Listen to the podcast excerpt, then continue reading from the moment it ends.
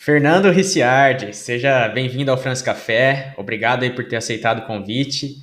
É, eu já acompanho o teu trabalho no Instagram já faz algum tempo e assim, apesar de não ter comprado nenhum curso teu, nada, eu já aprendi demais com os teus produtos gratuitos. E eu já deixo aqui claro que eu tenho a intenção de comprar o Smart logo mais.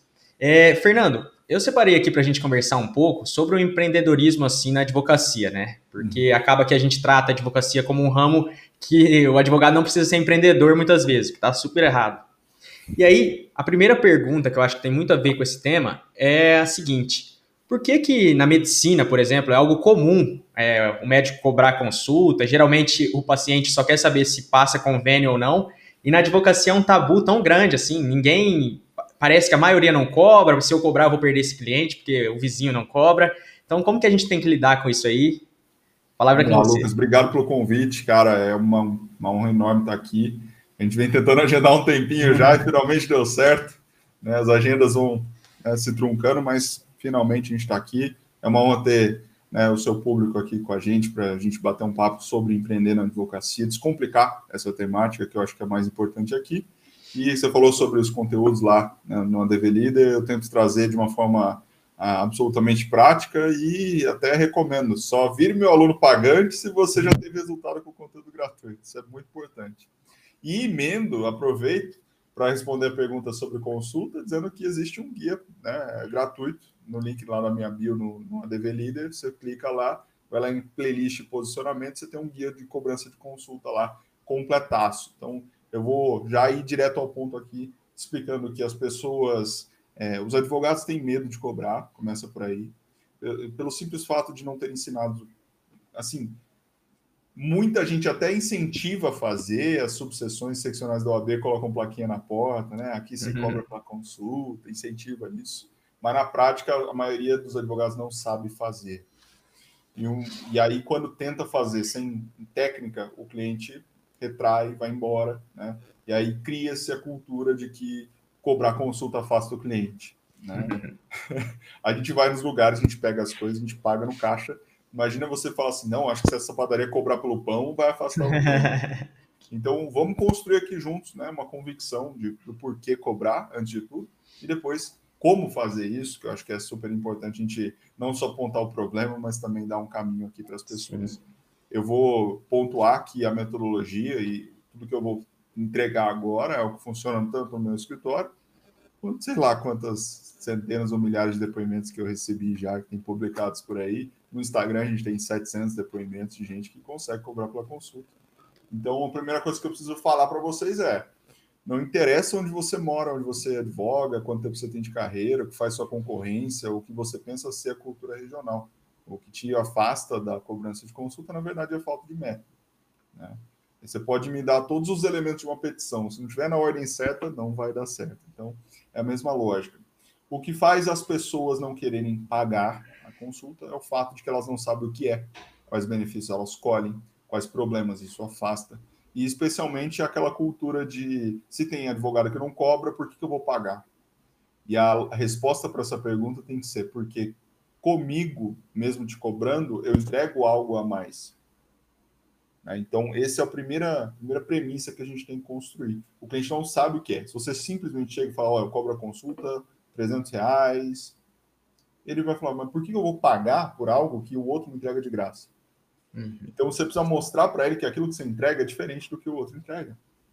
Inclusive, dele ter medo de ter aquela entrega gratuita do outro, mas que não responde às dores que ele realmente tem.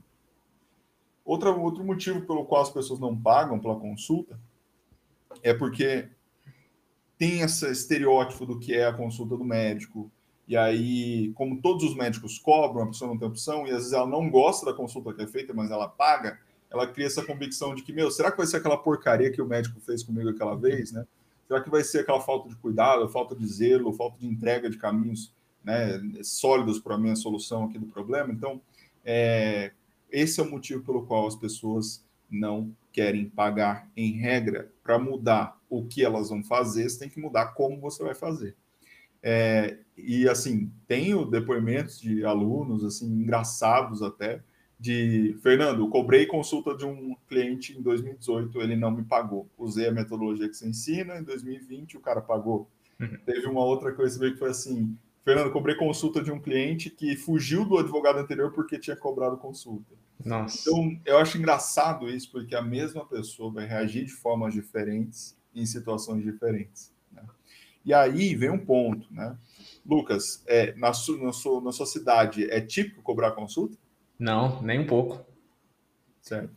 E aí, muitos advogados, eles usam essa, essa desculpa, entre aspas, de que aqui ninguém cobra, então não consigo cobrar, para se sentirem confortáveis da ideia de que não são responsáveis por isso. Na verdade, não é assim. Na verdade, se você fizer diferente, não interessa o que a sua concorrência faz.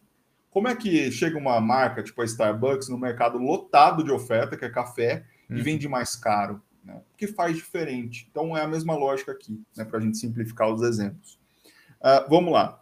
Cobrança de consulta. A primeira coisa que você precisa entender é que o cliente só vai ter né, um senso de sentido de pagar se ele entender antes o que é, quais são os benefícios que ele leva, quais são os riscos de não tomar uma decisão certa naquele momento e é, que ele possa ter um contraste, ou no sentido de ver a qualidade do que você entrega e olhar para a concorrência que às vezes não cobra, mas não entrega a mesma coisa e falar assim, meu, eu tenho medo de contratar esse outro advogado.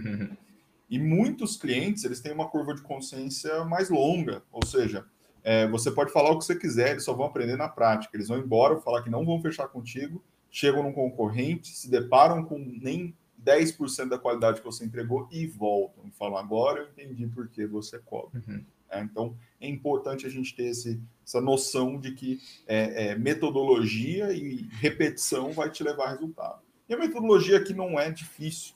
Ela, ela é minuciosa, sim, mas se você praticar duas, três, quatro vezes, você vai é, conseguir resultado. É engraçado que muitos dos depoimentos que eu recebo eles são precedidos por alguém falando assim, ó, eu treinei na frente do espelho, eu uhum. treinei com meu sócio. Então, saiba, né? É, outra coisa, ter uma metodologia implica em saber quando o cliente não é para você também. Porque se você entregou todo, tudo que faz sentido para ele pagar o preço e ele não viu valor naquilo, ele não vai ver valor em nada que você possa é um, vender para ele. É um baita ele, filtro, né? Toma a brama dos outros no churrasco e leva a cerveja ruim que ninguém quer tomar. Sabe? Aquele negócio. Então, tem clientes que são para nós, tem clientes que não são para nós. Eu defendo muito a bandeira da gente disputar os clientes que querem advogados de valor e não de precinho. Né? E para disputar esse mercado, existem coisas que vão aumentar a chance de você cobrar sua consulta e fechar um contrato sem desconto? Sim, são elas. Em primeiro lugar, são três coisas, na verdade. A noção aprofundada do problema, ou seja, a pessoa conhecer o problema a fundo de querer a melhor solução. Eu brinco que quem não está com sede vai achar qualquer copo d'água caro. Segundo, ter uma visão de que você se importa de fato com ela, que é o que a gente chama de empatia, né? É tentar se colocar no lugar do outro, ouvir a pessoa. Né? Ter um método de atendimento que você mais ouve do que fala ajuda bastante. E terceiro, uma percepção de autoridade, que é uma, uma noção de que você é uma pessoa extraordinariamente capaz de resolver aquele problema. Não é garantia de resultado, né? E não é superpoder. É só que com você, dentre as perspectivas de solução, a chance é maior. E a crença, né, a autoridade, que é essa crença na capacidade de dar resultado, é embasada por especialidade, mais publicidade. Ou seja, o quanto você é focado em alguma coisa, em alguma área, e o quanto o mundo fica sabendo disso, através da sua publicidade, redes sociais, em eventos e afins. Certo? Perfeito. Então, esse conjunto torna muito mais fácil você fechar uma consulta, você vender o seu tempo. Agora, por que cobrar? Em primeiro lugar, porque isso, a consulta ela difere de uma simples resposta, ela implica numa análise exauriente de um caso concreto, com um direcionamento que traz responsabilidade sobre o que você recomenda. Imagina você estar tá doente e o médico fala que você não está. Imagina você falar que o problema jurídico não existe e ele existir. Então, implica numa responsabilidade. Né? E aí a gente entra nessa análise de, meu, se me traz responsabilidade, eu tenho que dedicar tempo para não errar. E dedicar tempo custa dinheiro. Porque se eu estou investindo tempo em alguma coisa, eu estou deixando de investir em outra que pode me gerar resultado. E se você, cara, no atendimento a um cliente, só tem duas opções: ou você pagou para atendê-lo, ou você recebeu. Você nunca fica empatado, porque você tem água, luz, telefone, o investimento que você fez na faculdade. A gente não cobra por um conselhozinho, a gente cobra por tudo que a gente se dedicou, todas as renúncias que a gente fez para aprender a dar aquele conselhozinho. Então é super importante parar de pensar assim: ah, quanto maior a petição, mais eu vou cobrar. Quanto mais tempo, mais eu vou cobrar. O tempo é base para preço? Sim, mas não na demonstração de valor para o cliente. Quer ver que louco? A gente não paga mais caro numa passagem de avião para chegar mais cedo? Ué, mas não é mais rápido? Por que, que custa mais caro? Porque é o que a gente quer chegar antes, e não quer chegar depois. Então muda a perspectiva. Tá? Outra coisa, quando a gente chega para o cliente para cobrar consulta, ele pode estar num cenário onde ele já tem total percepção do problema, ou ele pode estar numa noção muito rasa. Ele chega, ah, tem só uma dúvida, uma curiosidade, ah, coisa rápida. Ah, Geralmente eu... é isso, né?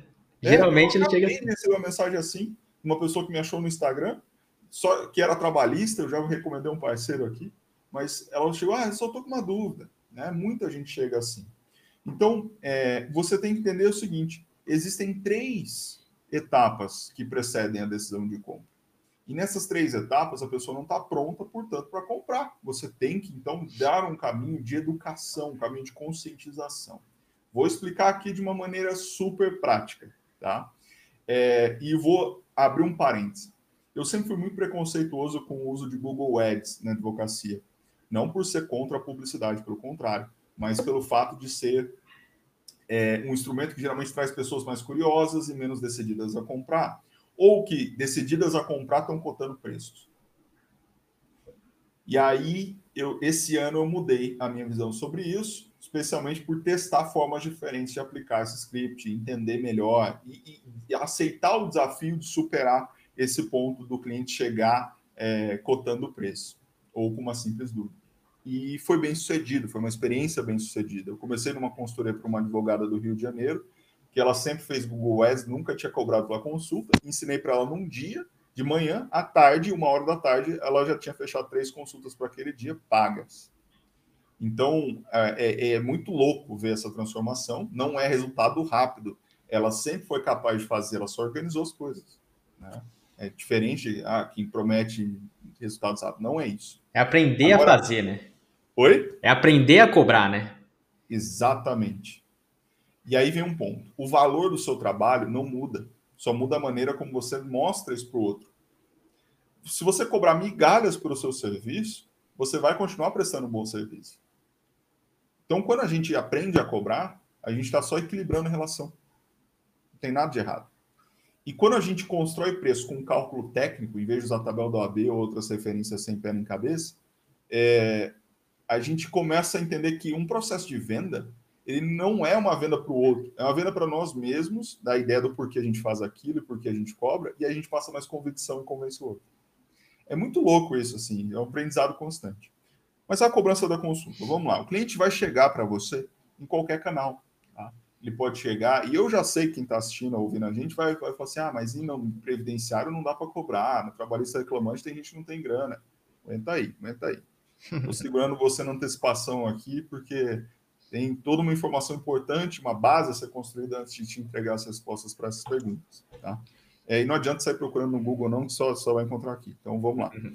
É o seguinte: é, o cliente ele vai chegar de qualquer canal, ele pode chegar, ele pode aparecer na sua gaveta. Eu brinco assim, tem cliente que aparece do nada, né? Parece um fantasma, parece o, o, o do Caverna do Dragão lá, que aparece e some do nada. Então, Pode acontecer. Ele pode chegar no WhatsApp, ele pode chegar nas redes sociais, ele pode chegar no interesse onde ele parar no meio da rua.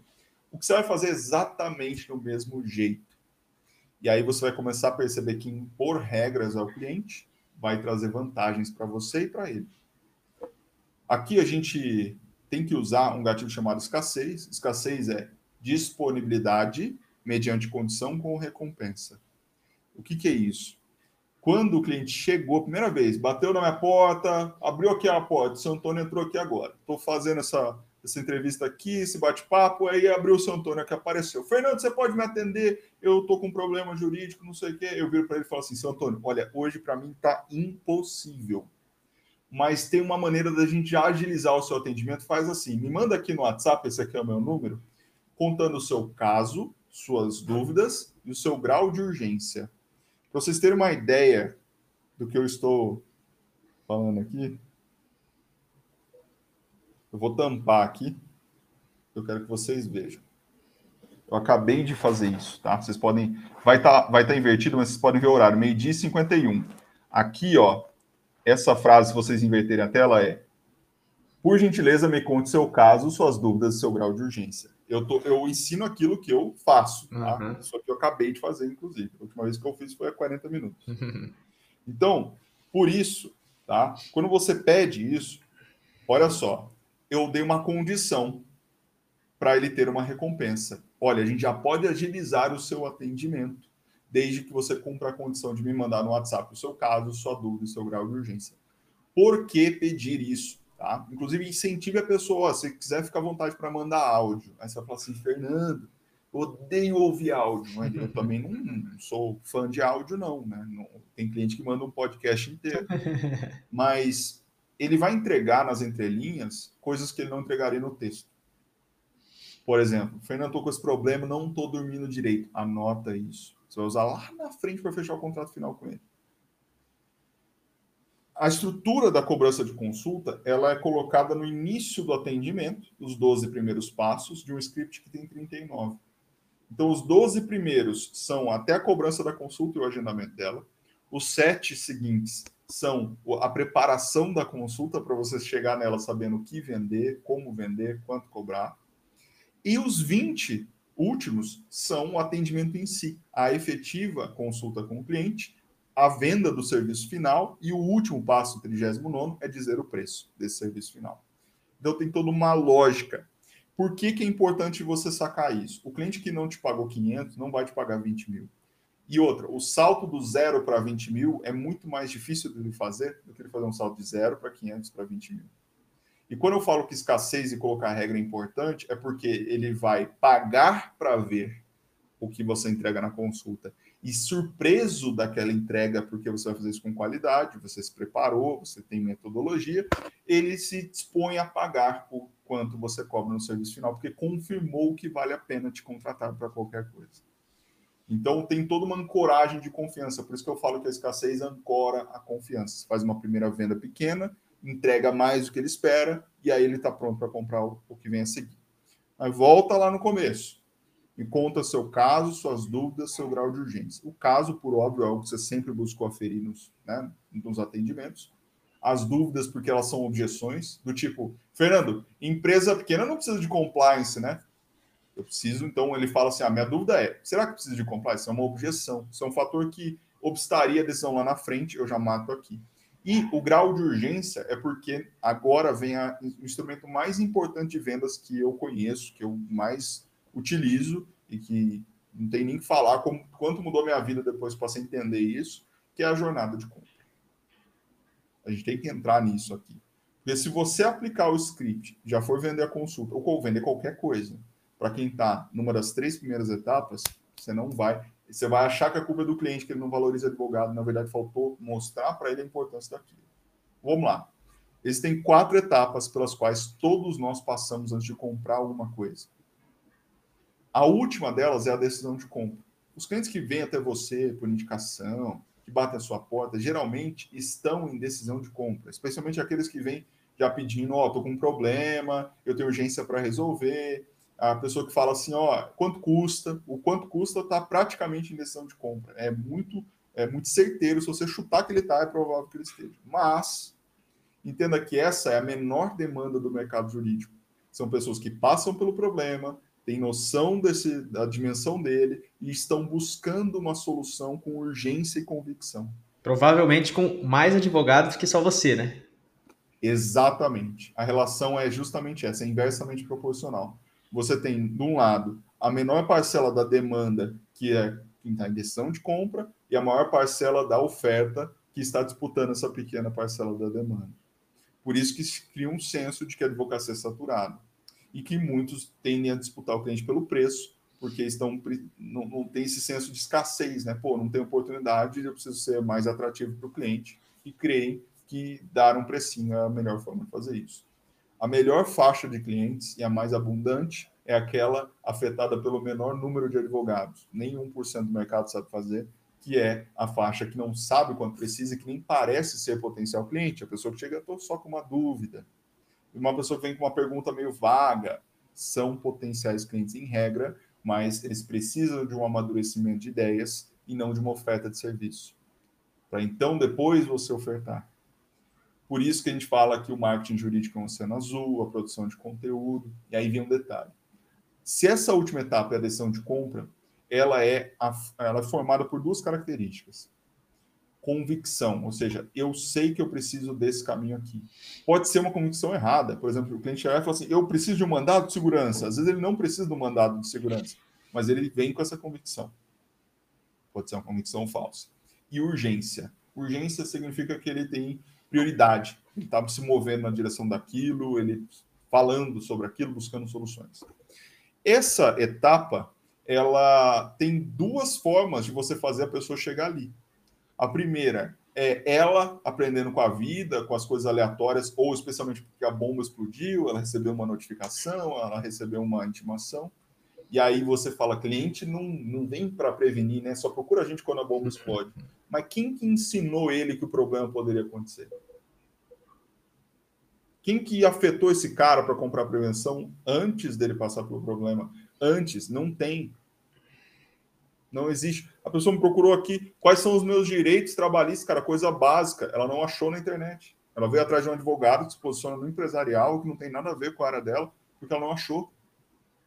Então, faltam respostas para as pessoas, né? Então, existe todo esse oceano azul nessa incompetição. Beleza até aqui. E a gente tem exemplos muito grandes, dá para a gente falar disso daqui a pouco. Ok, só que as três etapas que antecedem a decisão de compra, que são na ordem crescente, aprendizado e descoberta, reconhecimento do problema e ponderação de soluções, são etapas que você não pode ofertar a consulta direta. A pessoa não vê sentido, não vê valor. Ela precisa aprender sobre o problema, as consequências de não tomar uma atitude, quais são as possíveis saídas, como escolher a melhor saída. Ela precisa aprender. E tem aí que está o detalhe. Se ela chegar à decisão de compra porque aprendeu contigo as outras etapas, ela não consegue ver concorrentes para você. Porque ninguém construiu percepção de autoridade, empatia e noção do problema, que são aqueles três fatores que eu mencionei antes, na cabeça dela, senão você. Percebam como a gente compra mais de quem nos ensina mais. Provavelmente você passou a investir na bolsa de valores nos últimos dois anos porque você viu o conteúdo de um influenciador digital e ele falou: investe na Clear, investe na Rico, e aí você foi lá e comprou, porque eles te ensinaram. É a mesma lógica. E aí, dessas etapas, tem como você identificar, de acordo com a postura e o discurso da pessoa, em qual etapa ela está, e o que fazer a partir de então para conduzi-la nessa jornada, que não é algo difícil de fazer, é minucioso. Então, assim, não espere dominar isso assistindo só uma vez aqui o que a gente está fazendo. Você tem que trazer, tem que pegar papel e caneta, anotar e repetir. Uma hora vai. Ó, oh, é, é isso. Vamos lá. Aprendizado descoberta. Eu brinco que é o cara que está suave na nave. Ele até tira uma dúvida ou outra, ele tem até um anseio, mas ele não menciona a palavra problema. Ele não fala que está acontecendo alguma coisa ou que ele tem medo de acontecer. Ele está suave na nave certo? Reconhecimento do problema. É uma pessoa que fala, ela mostra conhecer um problema que acontece ou pode vir a ocorrer, mas ela não menciona em nenhum momento ter a mínima noção de como resolver, de quais são as opções, qual é o cardápio que ela teria ali à disposição. Ponderação de solução é a etapa mais difícil de identificar. É uma pessoa que mostra conhecer o problema, ela tem ali uma, ela já está buscando soluções, mas qual que é a diferença entre quem está em decisão de compra para quem está em ponderação de soluções? Decisão de compra, lembre-se, é quem está convicto e quem tem urgência. Então, se a pessoa está convicta, mas não tem urgência, tem urgência, mas não está convicta, ela está em ponderação de solução. Ela está perguntando para você quais são as saídas que eu tenho aqui. Ou ela está assim, ah, eu vi que dá para a gente fazer uma notificação, entrar com uma ação, fazer não sei o quê. O que, que você acha? É a pessoa que está perguntando ainda. Certo? Quando ela para de perguntar, ela está convicta. E como que eu conduzo uma pessoa de uma etapa para outra etapa? Simples. A pessoa que está em aprendizado descoberto, você vai perguntar para ela: Você sabe quais são os problemas que podem acontecer nesse cenário? Você sabe como identificar esse problema que pode estar acontecendo ou pode vir a acontecer? Você tem que ensinar ela a identificar. Uma vez que ela aprendeu sobre o problema, você vai perguntar para ela: agora, identificando o problema, você sabe quais são as possíveis saídas e como identificar melhor para você? Ensina. E na hora de ensinar, fala sobre os riscos de tomar uma decisão errada, sobre as medidas jurídicas possíveis, a escolha daquela que é mais adequada ao caso, as consequências, né, é, assim, irreparáveis de escolher a medida jurídica errada e usa, inclusive, o fato de que no direito a gente tem preclusão, prescrição, decadência, coisa julgada.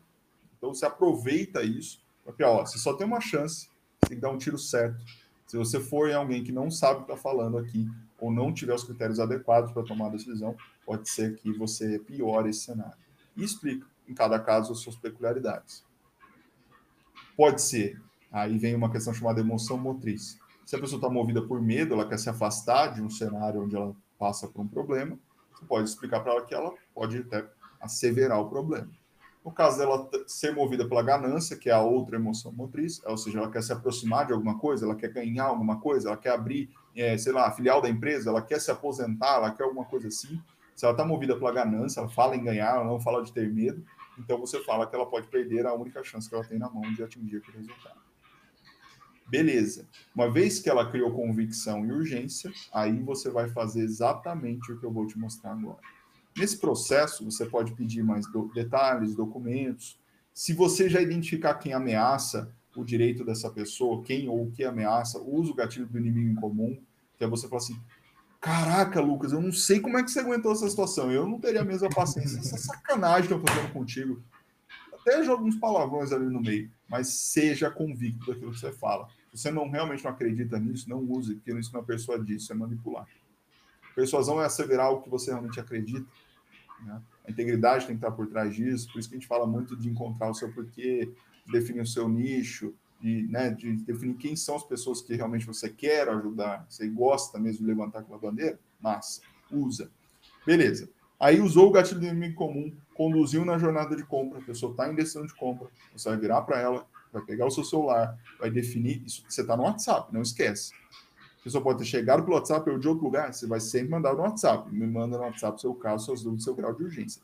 Não adianta. A pessoa abriu a porta agora, olha, eu preciso marcar um horário contigo. Manda no WhatsApp. Não tem jeito. É sempre aquele canal. Se você quiser embarcar pela porta do outro lado do avião, eles vão deixar você embarcar? Não vão. Você faz, você embarca para que eles mandam. Você chega no médico e fala assim: não vem com esse negócio de pedir exame, não. Me dá um diagnóstico aqui, eu quero sair com a receita. Ele vai te dar receita? Não vai. O que você faz? Você faz o exame. Então, colocar regra não é ruim para o seu negócio. Agora, o cliente não entender por que ele tem que seguir a regra, aí que é o problema, que daí isso não é escassez, isso é só é só devagar pelo, pelo seu negócio aí, chutar, tentar a sorte. Escassez é disponibilidade mediante condição com recompensa. Qual é a recompensa? Nesse caso, é responder mais rapidamente, é já ir agilizando o seu caso, certo? Beleza. Você vai definir um horário na sua agenda. Por exemplo, hoje é segunda-feira, definir lá para quarta, quinta. Por que não antes? Você já chegou num médico bom, falou assim: eu queria agendar um horário o mais rápido que você puder. A pessoa fala assim: tem hoje. A autoridade é a crença que as pessoas têm na sua capacidade extraordinária de dar resultado. Ninguém acredita nessa capacidade de quem é muito disponível. É aí que eu ia entrar com uma pergunta. É, porque de um lado a gente tem isso, né? Ser totalmente disponível, responder imediatamente a dúvida do cliente, ficar em cima e falsamente, pelo que você está falando, ter a ideia de que, pô, esse advogado é muito bom, ele me responde a hora que eu quero. E do outro lado tem essa escassez, essa valorização do profissional que ele não está disponível, porque ele já tem outros casos e tudo mais. E aí nessa balança, o que, que você acha que é o melhor? É, é possível equilibrar as duas coisas. E cada momento você tem uma postura. Tá? Eu já vou entrar nesse tópico um pouco mais, na hora que encerrar o script aqui, vai fazer um sentido maior. Tá? É, o cliente precisa saber que antes de fechar o contrato, o tratamento para ele é um. E à medida que ele demonstra te valorizar e seguir aquilo que você recomenda, você vai beneficiando ele. Por isso que a escassez é mediante recompensa. Mediante condição com recompensa. Então, à medida que ele passa a fazer parte do clube dos seus clientes, ele passa a ter acesso exclusivo. Inclusive, eu recomendo que na hora de precificar o seu serviço, o preço é horas mais é, vezes a estimativa, de, é, o preço da hora vezes a estimativa do, de horas do caso, basicamente, mas eu recomendo que você calcule e adicione quatro horas para consultas, para você não ficar vendendo novas consultas toda vez que ele precisar conversar contigo no seu escritório, e também mais duas, três, quatro horas de, de, de feedback para ele, de vídeos que você vai gravar sobre o caso dele para mandar para ele no WhatsApp. Ó, seu Antônio, a gente já propôs a ação, tal, esse tipo de coisa. Todo tipo de diálogo com ele por telefone, você já coloca na precificação. E se você acha isso desleal, então você não sabe nada de negócio. Porque um restaurante, você acha que o, o azeite que está ali é de graça, o ketchup não é. Está pagando, está embutido. Certo? A, a, tudo está embutido. Quando você entra num shopping, você acha que o ar-condicionado é de graça, mas tudo que você compra vai subsidiar o ar-condicionado. É tudo correlacionado. Só que para não desgastar a relação, eles não ficam te fazendo múltiplas vendas. Né? Então é importante você embutir e entregar mais do que o cliente espera. Fez sentido? Fez total. Então, nessa hora, você vai definir o horário na sua agenda que você tem disponível para o cliente. Por que isso? Porque se você deixa ele escolher, se você corre atrás dele, em, qualquer condição você mostra precisar mais dele do que ele precisa de você, você quebra o desatachamento, que faz quebrar a escassez e quebrar a autoridade. E aí ele vai achar que ele pode dizer o seu preço. Beleza? Esses dias, um, só abrindo um parênteses, um, um cliente me procurou e eu passei um preço para ele. Fiz todo o script, cobri a consulta, na consulta fiz o atendimento no preço final, entreguei para ele o preço. E aí ele respondeu assim: Esse é o seu melhor preço? Você não pode fazer X à vista, era mais ou menos uns 20% de, de desconto. E aí eu respondi a ele: Por que eu deveria? E aí, na hora, ele retraiu e falou: Você tem razão. Eu fui indelicado aqui. Tem como parcelar essa quantia? Acho que é essa pergunta que eu tinha que ter feito. Pronto, tranquilo, parcelar, tudo bem. Uhum. Não tem problema nenhum. Então, por que, que eu consegui manter essa postura ali? Porque eu construí isso com script. Se eu simplesmente atender o cara aleatório, correr atrás dele, não cobrar consulta, agendar o horário que ele quiser e chegar ali no fim der o meu preço, eu não consigo defender. Ele não vai acreditar que eu não dependo dele. Sacou? Então, quanto menos você depende do cliente, maior a chance de fechar o contrato. Ah, o vizinho cobra metade do preço. Se você conhece o serviço do vizinho a ponto até de saber o preço, por que, que você não contratou ele? sinceramente, se você sentiu lá a mesma segurança que sentiu aqui e ele cobra mais barato, contrate não tem problema nenhum. O cliente buga nessa hora. Porque você tem uma postura que você pode defender. Então, entenda uma coisa: o atendimento, o script, ele é para parecer um processo seletivo, no qual o cliente está tentando se provar suficiente para você. E você disse se aceita advogar para ele ou não. Tá? Lembre-se sempre disso. Numa relação de duas pessoas, sempre tem um correndo atrás e o outro dando condições para o outro continuar correndo atrás. Não existe meio termo. Pode ser que as coisas invertam em alguns momentos, mas não existe meio termo. E aí, nessa hora, você definiu o seu, seu horário ali, vamos por quarta-feira, às três horas da tarde. Você vai virar para o cliente, vai pegar o seu celular, você pode, ó, as dicas. Desativa o Wi-Fi e manda o áudio. Se ficar ruim, você apaga, manda outro, para ele não ficar lá vendo, gravando áudio e fica lá três horas você está treinando, tá? Você vai fazer exatamente assim. Então vamos lá, é quarta-feira, às 15 horas. Você vai virar para ele, vai mandar assim. Oi, seu Antônio, tudo bem? Olha, o seu caso é grave, demanda uma atitude urgente e existem duas maneiras de eu te responder. A primeira seria te mandar aqui uma resposta pelo WhatsApp, em áudio, superficial, que sinceramente é te manter numa situação de incerteza, não ia tirar suas dúvidas, não te mostrar o caminho. A segunda, que é como eu efetivamente faço, como os bons profissionais fazem, funciona assim. A gente agenda um horário no meu escritório. Eu já adianto que nós temos aqui o único horário dessa semana, é quarta-feira às 15 horas. E eu peço, por gentileza, que você me avise em até 10 minutos, se quiser garantir esse horário, que eu não consigo segurar mais. Aí você vem aqui ao meu escritório, barra. Então, se for, por exemplo, por videoconferência, a gente faz uma videoconferência e eu vou ouvir o seu caso do zero, independentemente de a conhecer, porque se for para pecar, seja pelo excesso de zelo e cuidado. Vai que pega algum detalhe que eu não tinha percebido. Você vai me contar o seu caso do zero, eu vou te explicar o que está acontecendo com o seu direito, quais são as consequências de não tomar uma atitude nesse cenário, quais são, dentre as possíveis, as medidas que eu recomendo de acordo com a minha experiência para resolver o seu problema ou ter as maiores chances de resolver. quais são os riscos inerentes a essa medida, quais são os custos e quanto eu cobro para te acompanhar nessa jornada. Vou dedicar várias horas de estudo ao seu caso e, por já fazer todo esse trabalho, nessa reunião te ouvir do zero e te entregar todo o caminho, tirando todas as suas dúvidas, eu cobro X reais a consulta. Quer garantir? E acabou o áudio. É isso. Se você não mandar áudio, não é o script. Se você não usar o que é garantir no final, não é o script. Tá? Se você trocar o sal pela pimenta numa receita de lasanha, não vai ser mais a receita. Então, é a mesma coisa aqui. O que, que acontece? Notem que eu construí o valor, ou seja, o motivo, o porquê, o valor daquilo, o benefício, qual é o medo que aquilo afasta.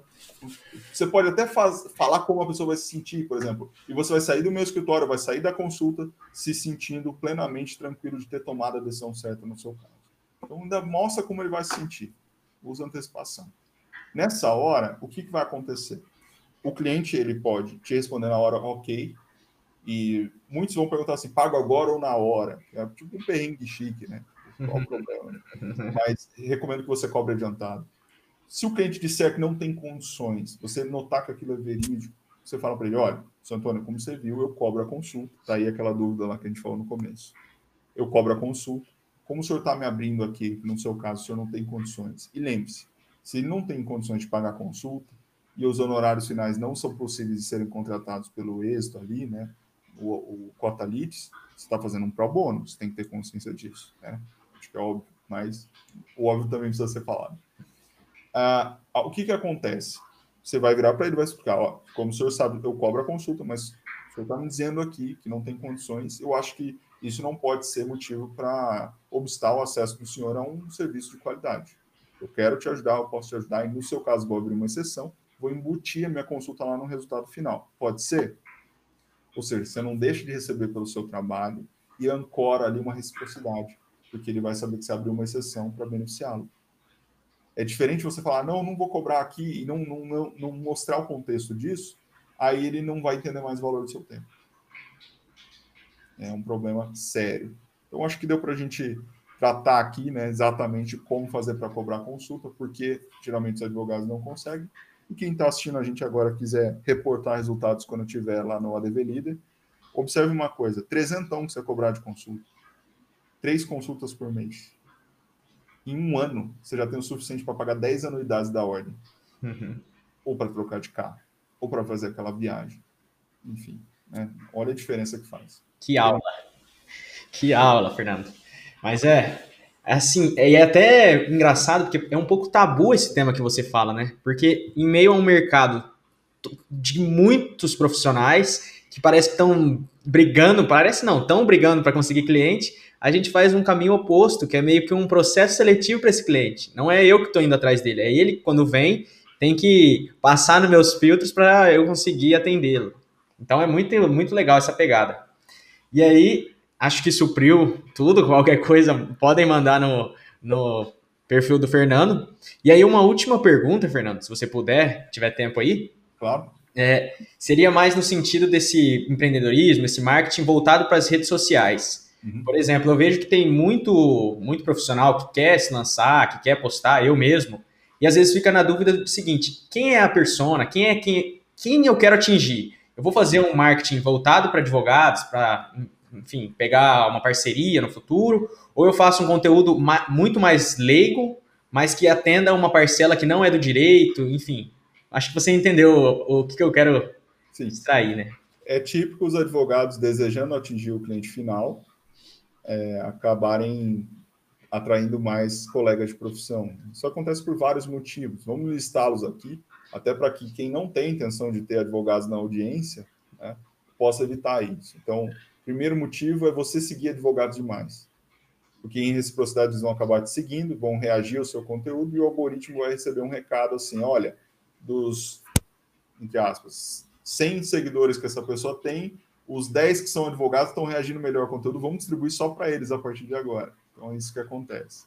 Outra coisa, está usando as hashtags erradas, hashtags jurídicas, direito imobiliário, direito previdenciário, é, sei lá, tem umas coisas bizarras é, termo, em, termo em latim os caras usam, tá errado. Pega aquilo que a sua audiência usa, né? o seu cliente final usa. Por exemplo, se eu quero atingir empresário, eu vou usar Porsche. Vou usar Porsche Brasil, vou usar, sei lá, Louis Vuitton, essas coisas. Uhum. Uh, eu vou usar lucro, uh, negócio, empreendedorismo, é isso que eu vou usar. Se eu vou falar para.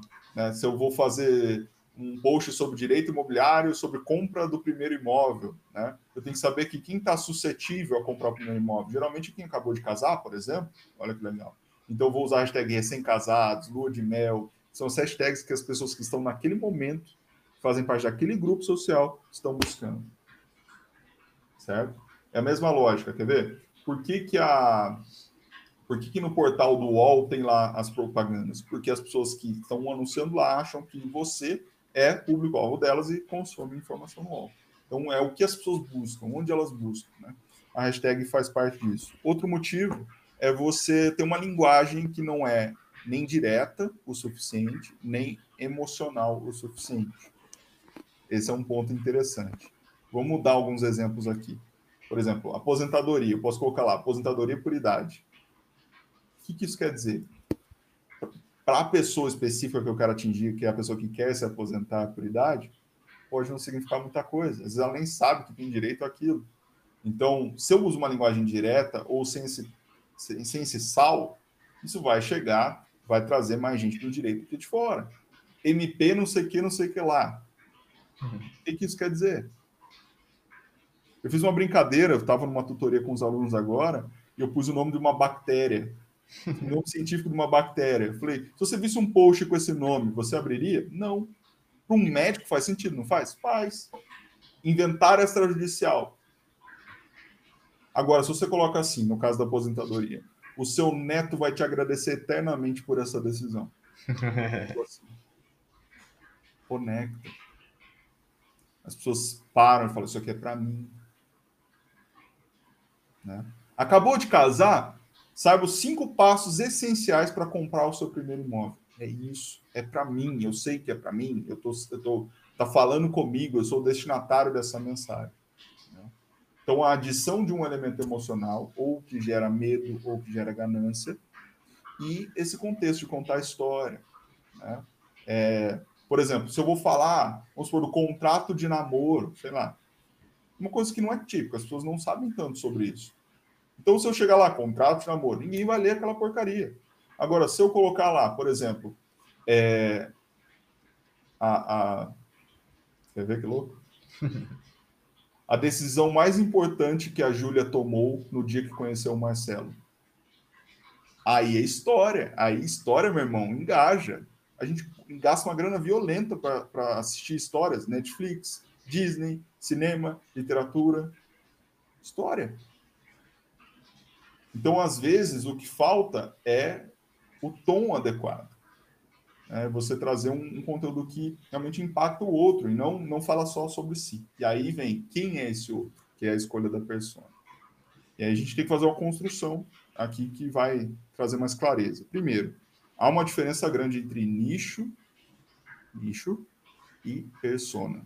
Nicho é quem eu quero atingir, baseado em critérios objetivos, superficiais, certo? Por exemplo, classe social, profissão, quanto ganha por ano, é, enfim, tudo que é externo.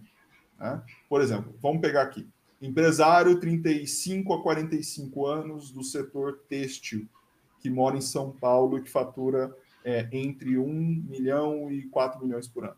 Bom, tem, uma, tem aqui nicho, beleza?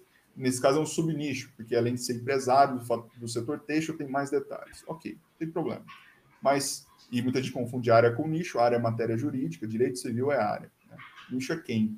Beleza. E o que, que torna, a, a, é, que, que vai fazer a gente chegar no ponto de conhecer a persona? Pense em persona como se fosse um, uma sala que só entra quem tem determinadas características. Nicho é uma outra sala que também só entra quem tem determinadas características. Qual a diferença? O tipo de característica. No caso do nicho, são só coisas superficiais e objetivas. A persona são essas coisas superficiais e objetivas somadas a coisas anímicas, a esfera psicológica, o que essa pessoa entende por visão de mundo, do que ela tem medo, quais são as intenções.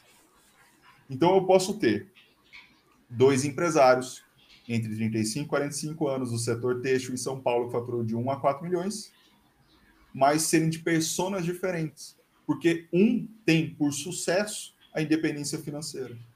O outro tem por sucesso abrir 100 filiais pelo Brasil. Então são pessoas que a venda para elas é diferente. Quando alguém se entra numa loja e a pessoa fala assim: "Você vai usar essa roupa para quê?" Você vai numa festa, você vai usar numa situação mais casual, ela está medindo persona, até sem saber muitas das vezes, mas ela está te entregando o que você quer. Né?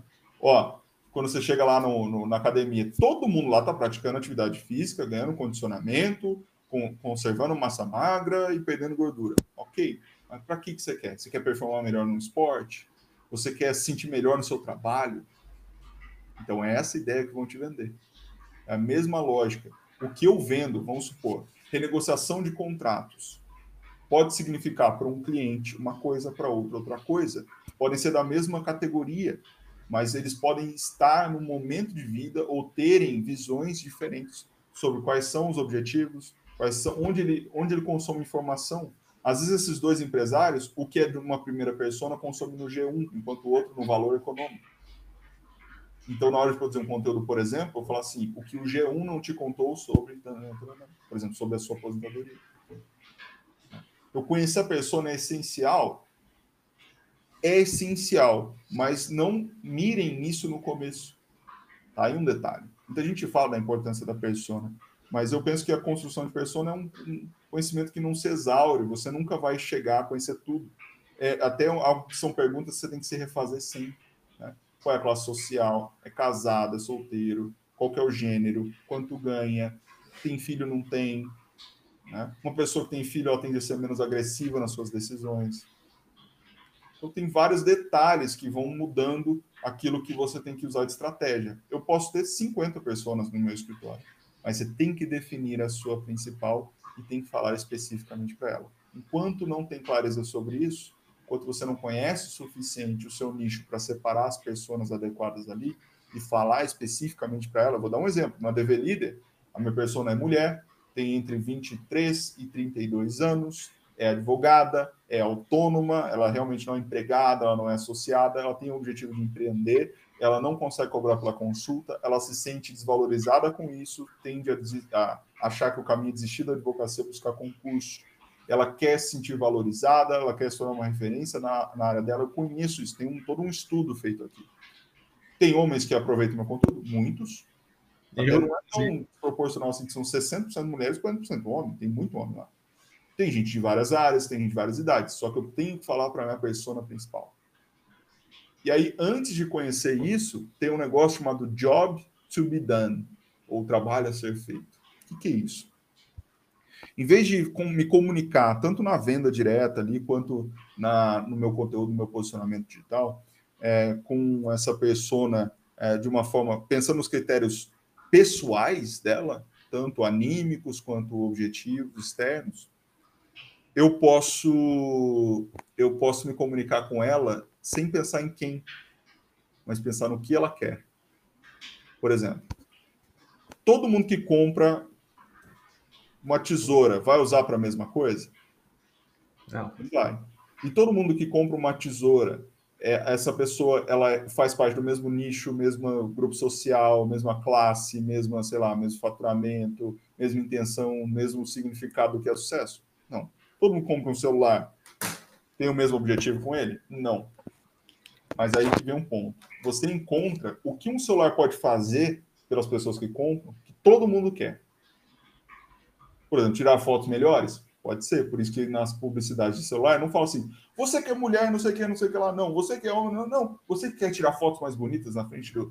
Tirar uma selfie mais bonita, mostrar para os seus amigos. Então, uma intenção que as pessoas que são de diversas categorias são de milhares ou milhões de pessoas diferentes têm em comum. Você quer ter mais lucro no seu negócio? Você quer comprar um imóvel sem ter tanto medo de perder o imóvel e a grana que você investe? Esse tipo de coisa. Pode ser o recém-casado, pode ser o cara que quer comprar para montar um galpão comercial, não interessa. Você primeiro faz o job to be done. Identifica qual é aquela característica que todo mundo que compra aquele serviço pode desejar e aquilo que você vai enaltecer. Depois, com o tempo, você vai conhecendo as suas pessoas. É, isso que eu ia dizer. Às vezes, inicialmente, nem é possível, né? Você tem que colocar a publicação para rodar, o produto para vender, para definir quem é que mais compra, quem consome aquilo. Mas genial, Fernando. É, gostei demais do bate-papo. Acho que a gente já até extrapolou um pouco do tempo, que foi a aula mesmo. Gostei demais, cara. É, agradeço de novo o convite. É, pô, admiro demais o teu trabalho. De novo, eu quero ressaltar isso, porque é difícil alguém entregar tanta coisa gratuita quanto você entrega. Então, assim, eu agradeço e tenho certeza que vários advogados aí que não te conheciam e vão conhecer, agradecem também. Então, valeu. Se quiser deixar uma mensagem final aí. Maravilha. É, primeiro, conta sempre comigo, primeiro de muitos, e na próxima espero ouvir mais, falar menos. Pode ser uma live em conjunto lá no Instagram, a gente marca. Primeiro, primeiro mês aí de 2021. E quero dizer que estou à disposição de todos, que o desafio não é simples, mas ele é possível de ser superado, e, enfim, seja qual for o seu objetivo. Contem comigo lá na DV Líder, assim como sei que podem, né, todo mundo pode, pode contar com o Lucas também. E, cara, é só o começo. Tamo junto. Valeu. Tamo Obrigado. junto, Valeu.